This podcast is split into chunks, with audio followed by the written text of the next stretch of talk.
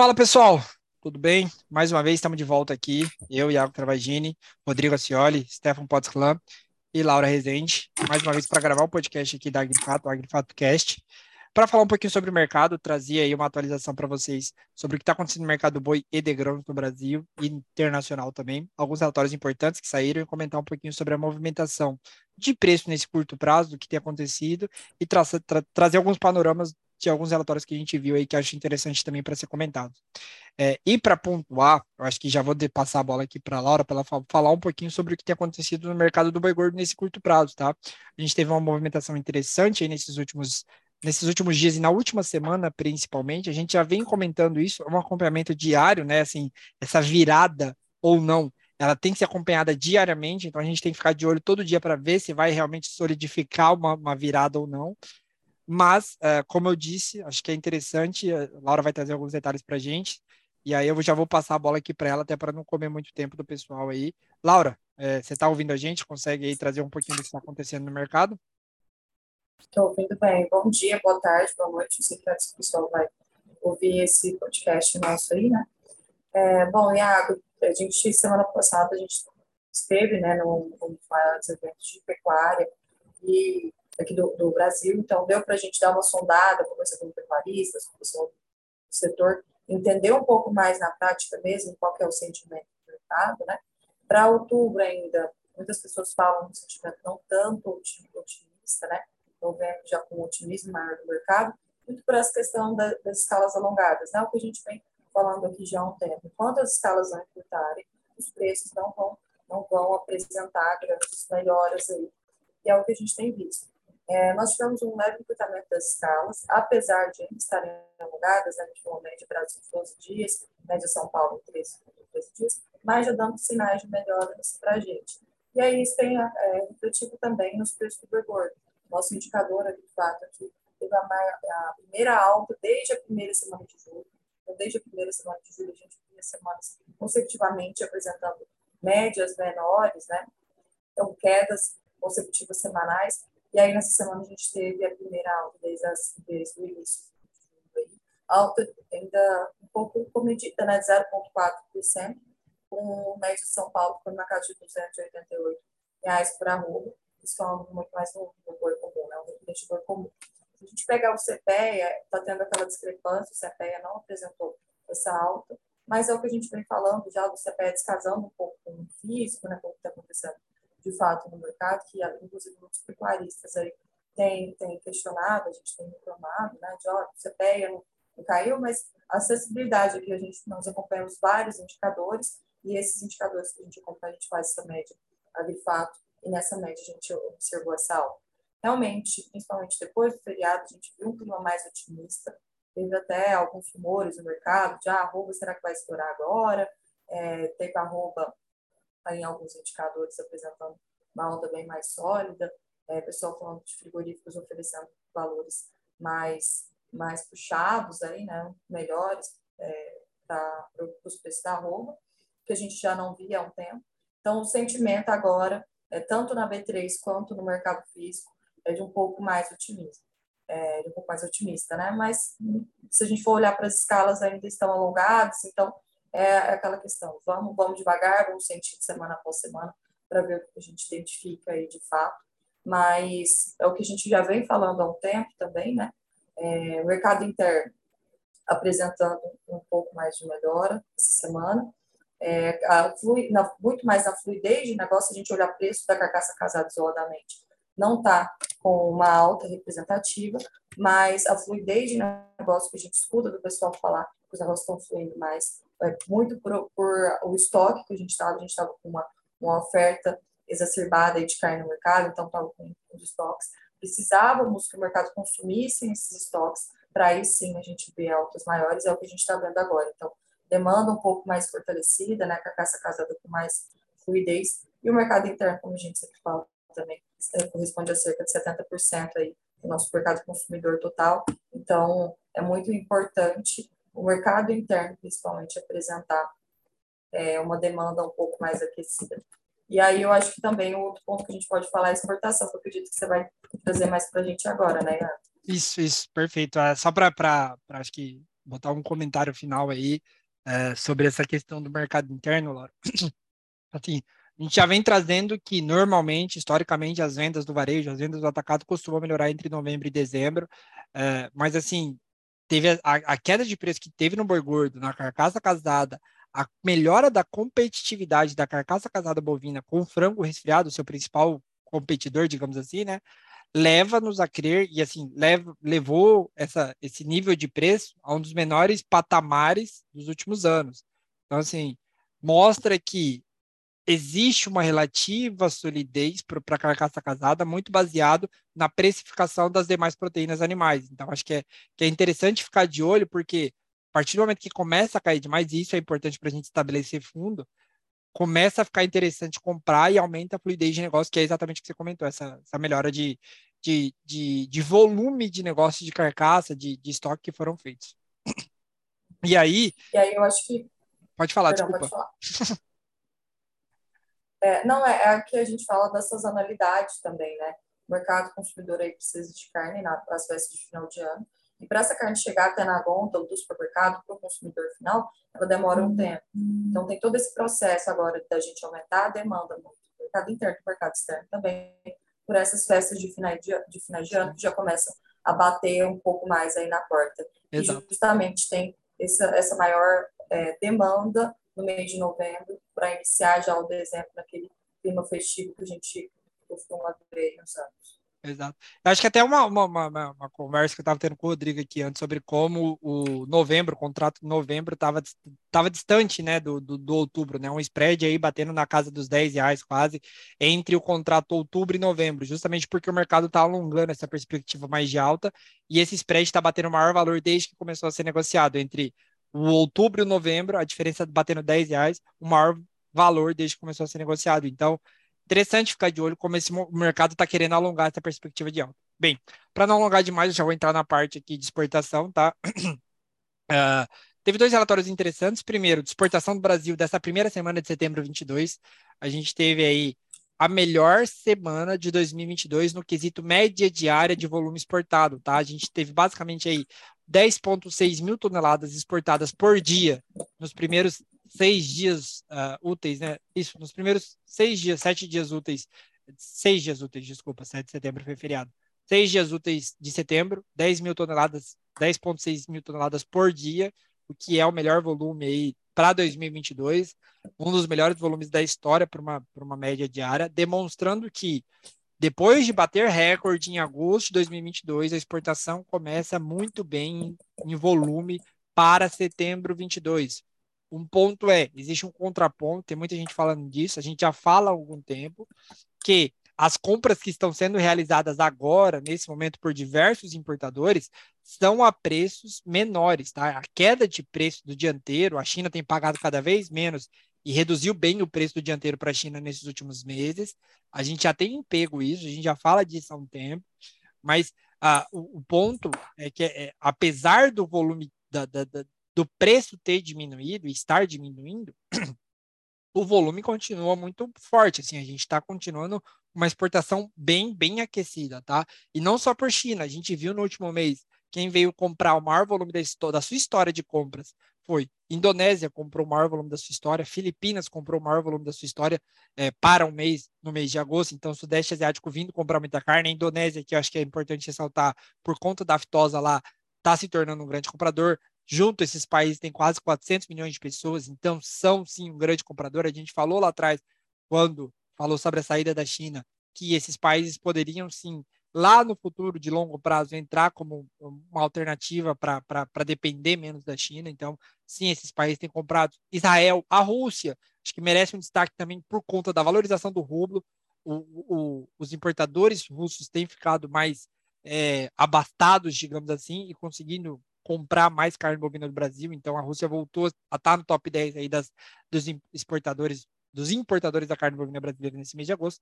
Então, assim, a gente começa o mês de setembro relativamente otimista no quesito volume, tá? No quesito preço, obviamente, isso já vem acontecendo, a gente tem observado uma desvalorização do preço, não só no Brasil, tá? De maneira global, o Brasil na dianteira disso, mas de maneira global a gente vê o preço da carne bovina exportada caindo. Ponto.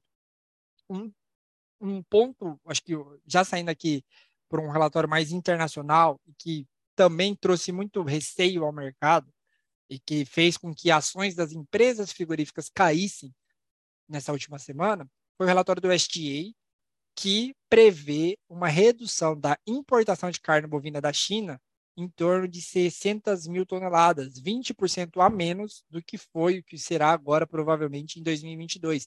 Isso é importação em 2023, tá? Então, eles imaginam e, e estimam que a China vai comprar 20% a menos em 2023.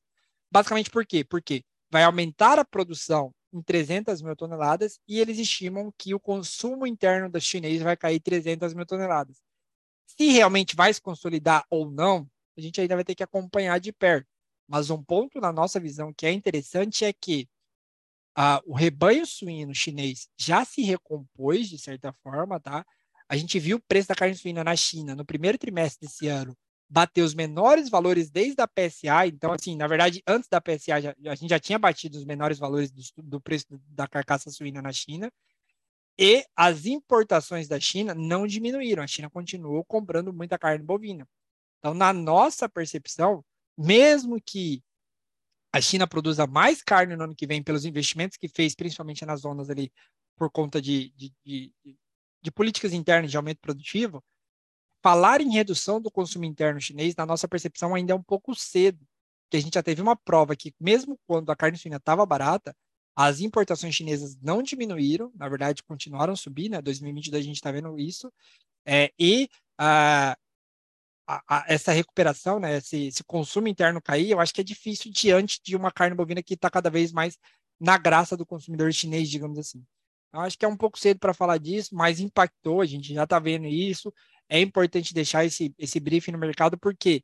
Porque ano que vem a gente já espera aumento de oferta, e se a China realmente reduzir essas compras em 600 mil toneladas, é um baque para o mercado, tá? Para o mercado brasileiro, para as empresas frigoríficas e também para o produtor brasileiro, para o pecuarista brasileiro.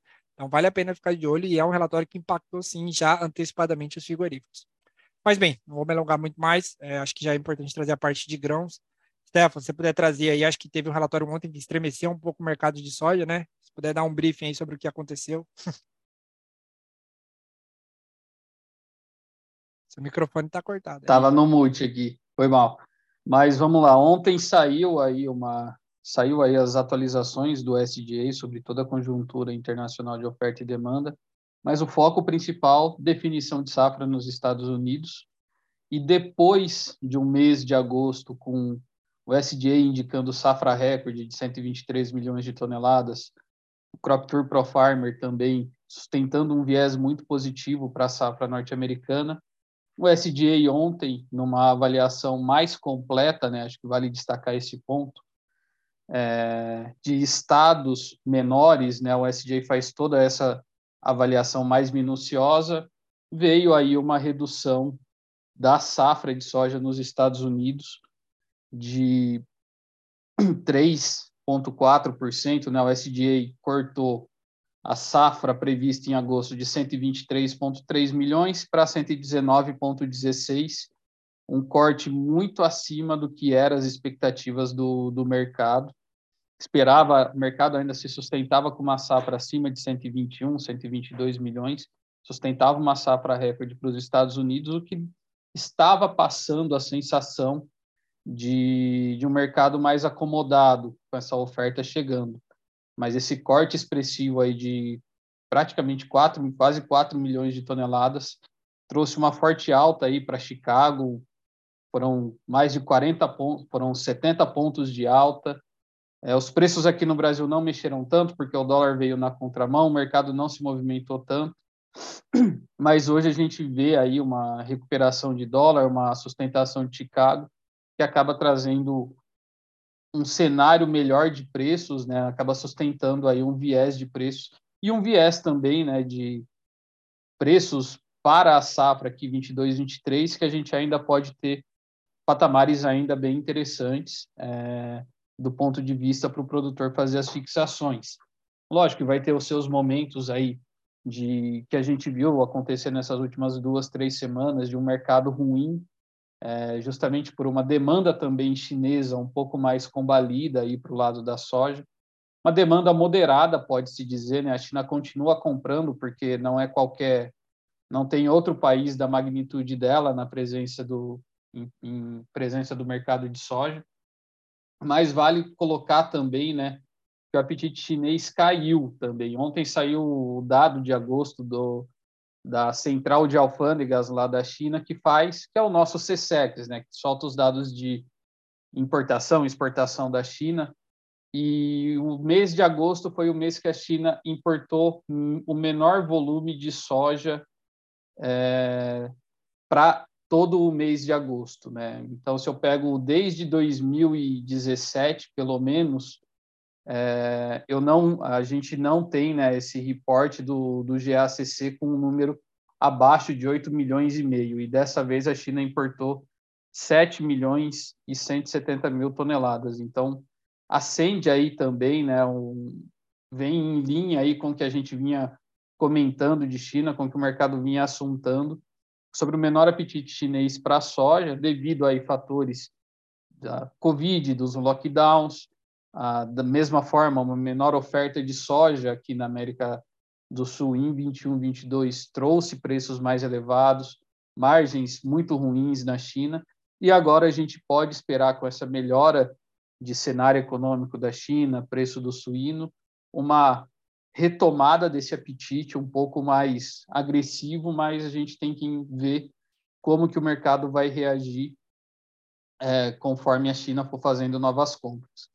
É, já olhando para o cenário de milho, o SJ confirmou um cenário aí desfavorável em termos de oferta e demanda, mercado bastante pressionado, o corte da, da safra norte-americana para o milho foi aí da ordem de 10 milhões de toneladas entre um relatório e outro, né? O SDA falava de quase 365 milhões de toneladas e trouxe ontem 354,2 milhões de toneladas, né?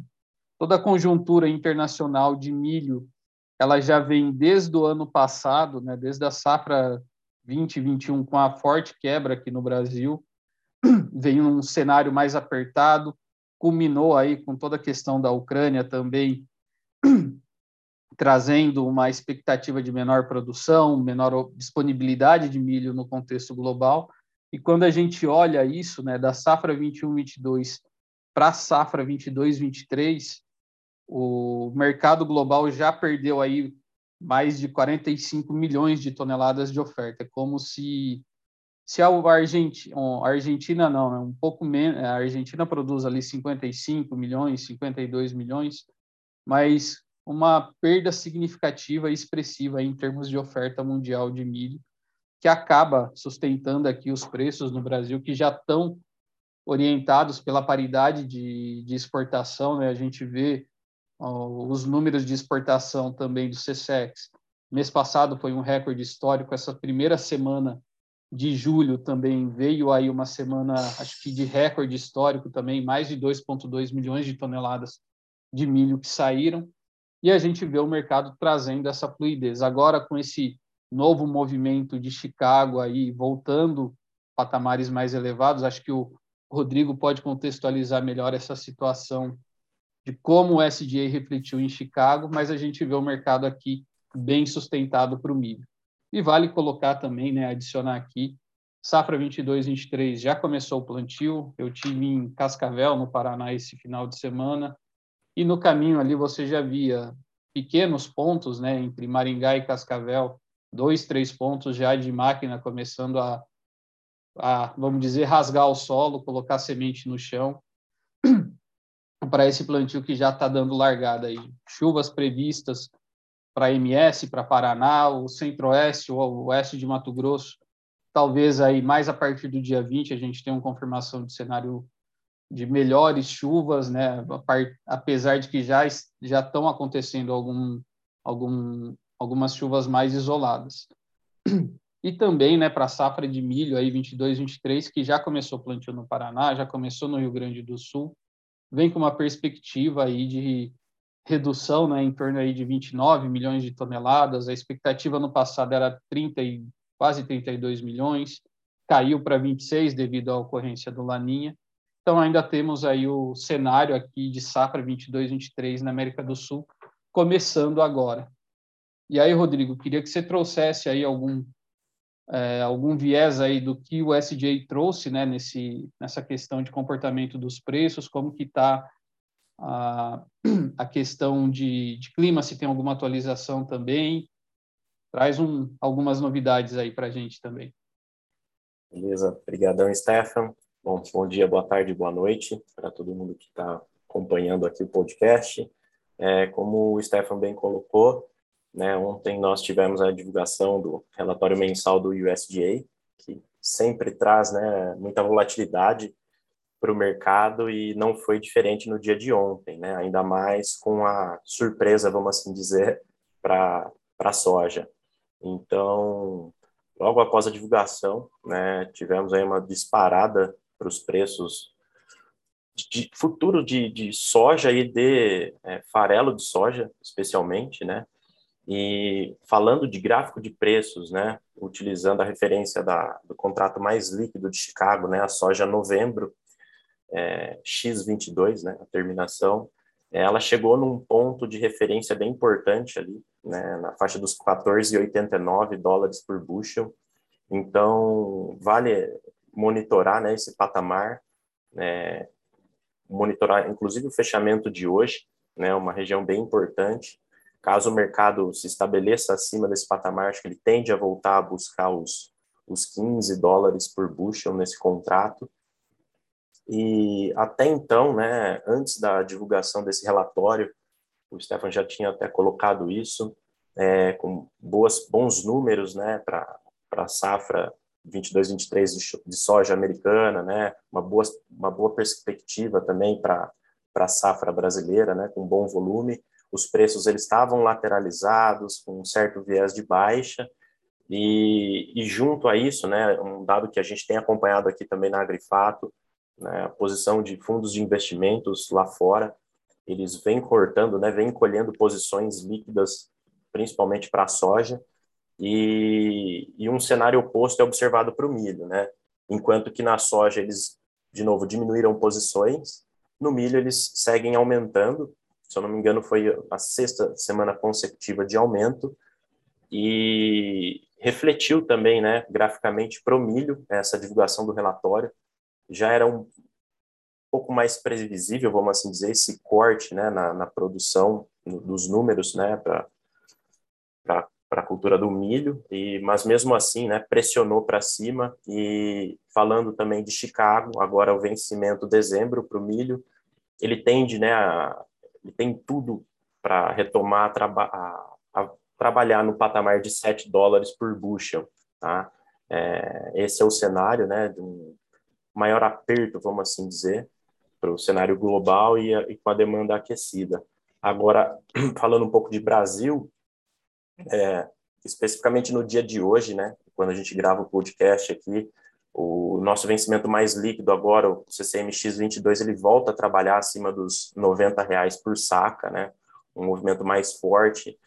Acredito que também impulsionado por essa reação do dólar no dia de hoje. Então, vale monitorar.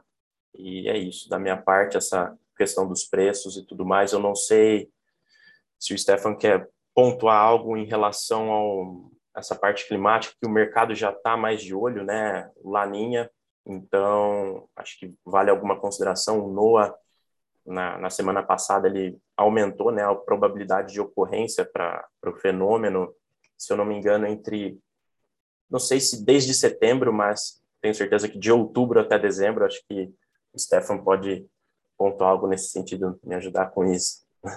É, o, os mapas do NOAA trouxeram aí uma confirmação né, do, do cenário de viés negativo aí de chuvas, de menor volume de chuvas para região sul, né, como a gente viu safra 21-22 acontecer, talvez é, ainda uma indefinição sobre intensidade, uma indefinição sobre é, período de duração referente à laninha, mas o que vale colocar aqui, nós estamos na terceira safra com laninha. 2021, 21, 22 e 22, 23. Safra 2021 tivemos todo um estresse de início de plantio com atraso de chuvas que foi normalizar a partir do dia 10 de outubro. mas a safra de soja foi recorde, porém isso impactou na janela de milho segunda safra. Safra 21-22, um início normal, um desenvolvimento para a soja muito ruim e para o milho tudo bom, excelente, é, em termos de safra, em termos de clima. E agora entramos aí na safra 22-23, aparentemente com um processo intermediário aí de início de chuvas, já acontecendo no MS, no Paraná, na região aqui para o estado de São Paulo também acontecendo de forma mais isolada em algumas regiões, mas tudo indica que não vai ser algo tão drástico esse início como foi a safra 21 20 2021 e tão bom quanto foi o início da safra 21 22.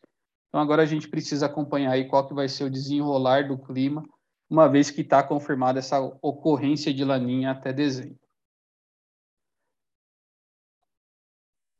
Bem, acho que é isso, né, pessoal? Acho que a gente pode ficar por aqui. É, ah, um ponto importante: amanhã tem super quarta, é, definição de juros no Brasil e nos Estados Unidos amanhã, então existe no, a expectativa de que o Brasil mantenha, né, 13,75 ou então suba para 14, 14,25. Nos Estados Unidos, a alta já está mais consolidada, a grande definição vai ser de 0,75 ou então de 1 ponto percentual nos juros, mais um baque aí, digamos assim, para a atividade econômica. Os bancos centrais do mundo, principalmente no mundo ocidental, estão batendo aí na taxa de juros para tentar, obviamente, conter a inflação. O Brasil no, no, no nível mais final já da curva, enquanto que nos Estados Unidos e na Europa, de maneira geral, também, né, a gente já vê um cenário mais é, contracionista, né, com mais expansão e aumento de juros. Bem, acho que é isso. Qualquer comentário adicional vocês têm a fazer, pessoal? Estamos tranquilo? Podemos encerrar por aqui? Da minha parte está ok. Beleza. É isso também. Valeu, brigadão, brigadão, Rodrigo, brigadão, Stefano, brigadão, Laura. É, a gente volta semana que vem para comentar mais um pouquinho sobre o mercado. Valeu. Perfeito. Valeu, pessoal. Valeu. Boa semana.